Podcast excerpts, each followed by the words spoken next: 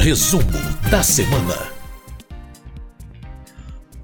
Muito bem, o resumo desta semana vai ser apresentado mais uma vez por nossa editora-chefe, editora-chefe da Rádio Câmara, a jornalista Ana Raquel Macedo. Olá, Ana, tudo bem com você? Tudo bom, Márcio? Tudo bem pra, também para quem acompanha a gente aqui nesse resumo da semana. Pois é, Ana. Nesta semana, os deputados tiveram algumas atividades propriamente na Câmara dos Deputados, mas o mais importante foram as sessões do Congresso Nacional, que derrubaram alguns vetos, mas mantiveram outros vetos do Poder Executivo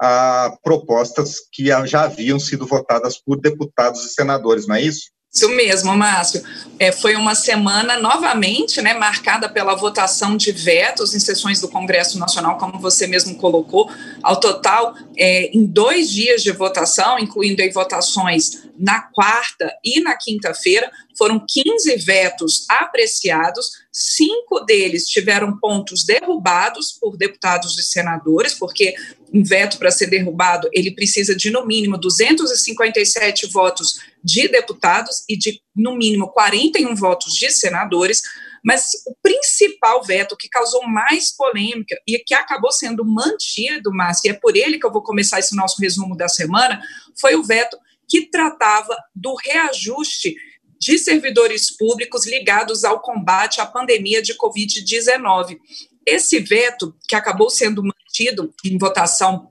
na Câmara, ele foi o seguinte: na quarta-feira, os senadores eles ah, decidiram por uma margem muito pequena, por um voto apenas, eles decidiram pela derrubada desse veto. Só para a gente entender um pouquinho, para quem acompanha a gente nesse resumo da semana, entender um pouquinho o contexto desse veto, então, ele diz o seguinte: ele proíbe, ele, ele tá, foi incluída naquela lei complementar, naquela lei que tratava do socorro a estados e municípios durante a pandemia agora, para o combate à pandemia de Covid-19. A gente lembra, houve uma ampla negociação do governo com a Câmara e o Senado, ficou acertado então por essa lei que o governo federal é, destinaria cento, cerca de 125 bilhões de reais a estados e municípios para o combate à pandemia, desses 125, 60 bilhões de dinheiro novo e o restante em, é, é, num, num adiamento aí de pagamento de dívidas de estados e municípios com a União.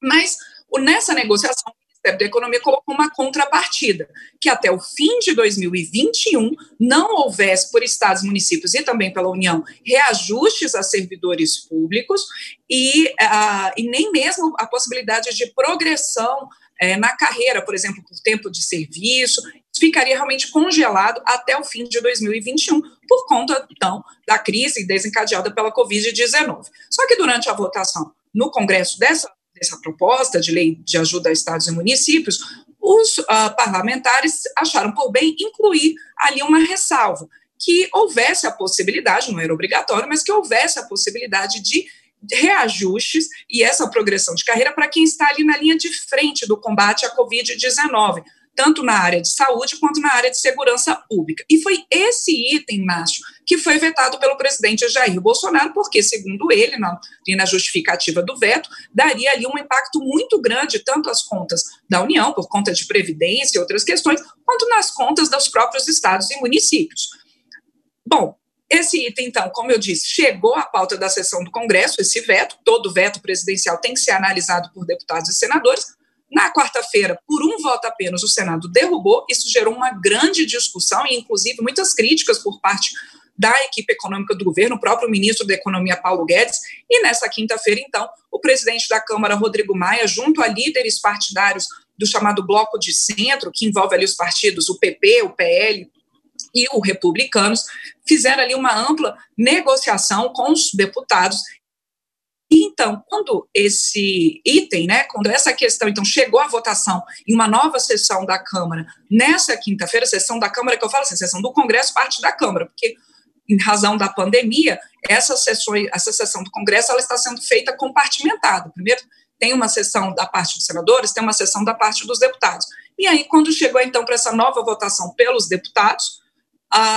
por uma ampla maioria, então, por 316 votos a 165, os deputados então decidiram manter esse veto do presidente Jair Bolsonaro, que então proíbe o reajuste de servidores públicos ligados ali ao combate à pandemia na área de saúde e também principalmente segurança pública até o fim de 2021. Claro, Márcio, a gente já esperava isso, que houvesse muito debate em plenário sobre item. A gente acompanhou durante a sessão dessa quinta-feira muitos parlamentares de oposição colocando que é, seria uma injustiça aos servidores públicos que estão nessa área de combate à pandemia de Covid-19, colocando que o, o, veto impedia até mesmo a progressão da carreira prevista nessa carreira, como, por exemplo, de tempo de serviço, anuênios e outras questões. Mas, como eu disse, a maioria dos deputados entendeu que, neste momento de grande é, é crise provocada pela Covid-19, crise inclusive em contas públicas e aumento de gastos públicos, que era então necessário manter esse veto. Houve ali até mesmo, por exemplo, o líder do governo no Congresso, o, o, o líder, na verdade, o líder do governo na Câmara, o deputado Ricardo Barros, ah, colocando, ah, e também o líder do governo no Senado, o senador Eduardo Gomes, colocando ali que isso poderia até mesmo inviabilizar é, uma possível prorrogação do auxílio emergencial de 600 reais, se houvesse, então, a derrubada desse veto, e a gente acompanhou, inclusive, Márcio, uma questão é que não é muito comum, que o presidente da Câmara, Rodrigo Maia, ele chegou a subir à tribuna nessa sessão do Congresso de quinta-feira para defender a manutenção desse veto e apelando principalmente a essa questão da responsabilidade fiscal e a responsabilidade com as contas públicas. Muito bem, além dessa polêmica que gerou muita discussão entre deputados e também entre senadores. É, houve outros vetos do presidente Jair Bolsonaro que foram mantidos por deputados e senadores, não é? Sim, houve muitos vetos mantidos. Por exemplo, a, a gente teve a questão de você não ter a inclusão de nomes de pessoas no cadastro é, negativo durante a pandemia, isso foi mantido, mas a gente também teve vetos derrubados, Márcio. Daqueles 15 que foram analisados nessa semana nessas sessões do Congresso, foram três sessões do Congresso, né, duas na parte da Câmara e uma na parte do Senado, é, cinco vetos ah, desses vetos, cinco vetos tiveram pontos derrubados. O, eu destaco aqui o que tratava daquela lei de apoio, né, itens vetados na lei de apoio a indígenas, quilombolas, ribeirinhos, pescadores artesanais nesse momento de pandemia, os deputados e senadores decidiram derrubar alguns itens vetados nessa lei pelo presidente Jair Bolsonaro, entre eles, então, vai ficar, volta a lei, a necessidade de acesso desses povos à água potável, a materiais de higiene e desinfecção, a oferta de leitos hospitalares e UTIs, também a oferta de respiradores a essas populações tradicionais. Também é, foram derrubados alguns itens ah, daquela lei que trata da obrigatoriedade do uso de máscara, Márcio os deputados e senadores eles concordaram em derrubar a, o veto que tratava da obrigatoriedade de máscaras em locais fechados, como indústrias, lojas, escolas. Isso, então, volta à lei que trata da obrigatoriedade do uso de máscaras e também volta à lei outro item que foi derrubado, outro veto derrubado, outro item derrubado, que foi a questão de possibilidade de multas a quem descumprir essa lei. Outro, uh, outro veto apreciado e que teve itens derrubados por é, maioria aí de deputados e senadores, é o que trata da necessidade de a Anvisa, a Agência Nacional de Vigilância Sanitária, ela ter um prazo aí de três dias, de 72 horas, portanto, para analisar a liberação de importação e distribuição de medicamentos voltados ao combate à pandemia de Covid-19. Se a Anvisa não cumprir esse prazo, esses medicamentos, então, esses equipamentos, eles vão poder ser importados desde que eles tenham sido, então, também liberados em alguns países seus órgãos de controle. Também voltam à, à lei, que, é, alguns itens vetados da lei que transferiu terras da União para os estados do Amapá e de Roraima. Alguns itens que tinham sido vetados pelo presidente Jair Bolsonaro nessa lei voltam, entre eles, por exemplo, o prazo de um ano para regularização de terras georreferenciadas pelo INCRA. E, por fim, Márcio, também houve a derrubada de alguns itens vetados naquela lei que trata das relações é,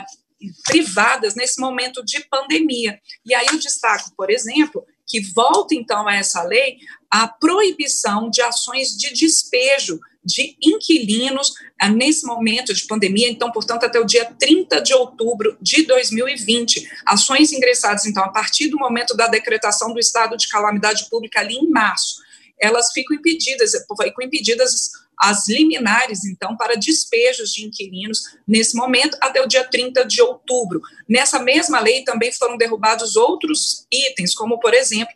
é, volta à lei a possibilidade de assembleias virtuais em sociedades empresariais, fundações, associações. É, então, são questões que voltaram a essa lei. Então, portanto, é isso. No balanço da semana, Márcio, dessas sessões do Congresso, dessas três sessões do Congresso, ao todo foram analisados 15 vetos e quatro, é, quer dizer, cinco deles tiveram, então, itens derrubados. Alguns vetos polêmicos ficaram para uma próxima sessão do Congresso, e eu destaco aqui itens vetados no chamado pacote anticrime e também na lei que, é, que trata ali a questão da desoneração da folha de pagamento de 17 setores da economia que são empregadores de muita mão de obra. Isso aí fica para uma próxima sessão do Congresso, possivelmente apenas em setembro essa sessão deve ser marcada.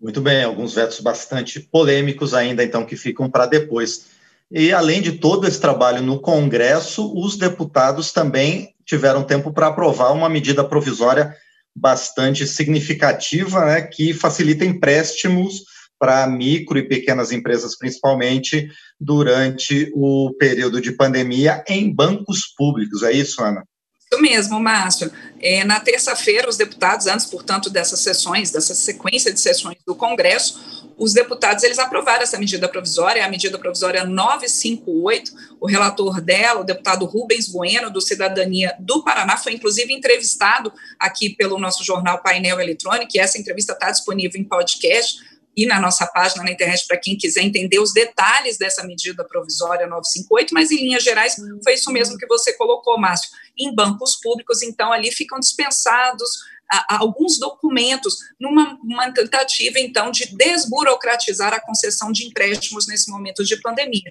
ficam dispensados documentos, por exemplo, como a, a, certidão negativa de débitos com a Receita Federal e outros itens. E esses é, essa dispensa, então, de documentos para tomada de empréstimos ou renegociação de empréstimos públicos, que vale tanto para pessoas físicas quanto jurídicas, mas como você colocou, é, para as pessoas físicas, essas medidas que desburocratizam esses empréstimos, elas ficam válidas até 31 de dezembro, deixando, portanto, até o fim é, do prazo do decreto de calamidade pública decorrente da pandemia de Covid-19, e para o caso de microempresas, micro pequenas empresas, elas ainda têm mais 180 dias após esse prazo do dia 31 de dezembro, portanto, ali mais um tempo, mais um fôlego para poder tomar esses empréstimos também renegociar dívidas. Durante a discussão da medida provisória 958 na Câmara, nessa semana, a maioria dos deputados achou por bem retirar ali um item que estava no relatório do deputado Rubens Bueno,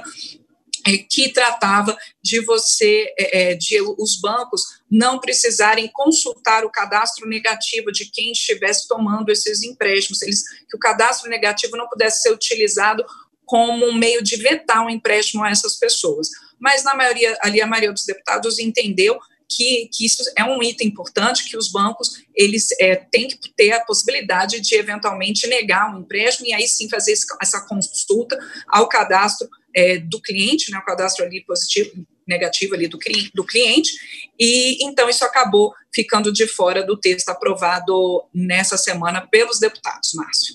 Bem, esta foi a jornalista Ana Raquel Macedo, editora-chefe da Rádio Câmara, trazendo o resumo da semana, o que de mais importante aconteceu na Câmara dos Deputados e essa semana especificamente também no Congresso Nacional. Ana, mais uma vez, muito obrigado por esses esclarecimentos aí por detalhar e destrinchar esses projetos que foram votados por deputados e, no caso, senadores também. Muito obrigado. Obrigada, Márcio. Um bom fim de semana.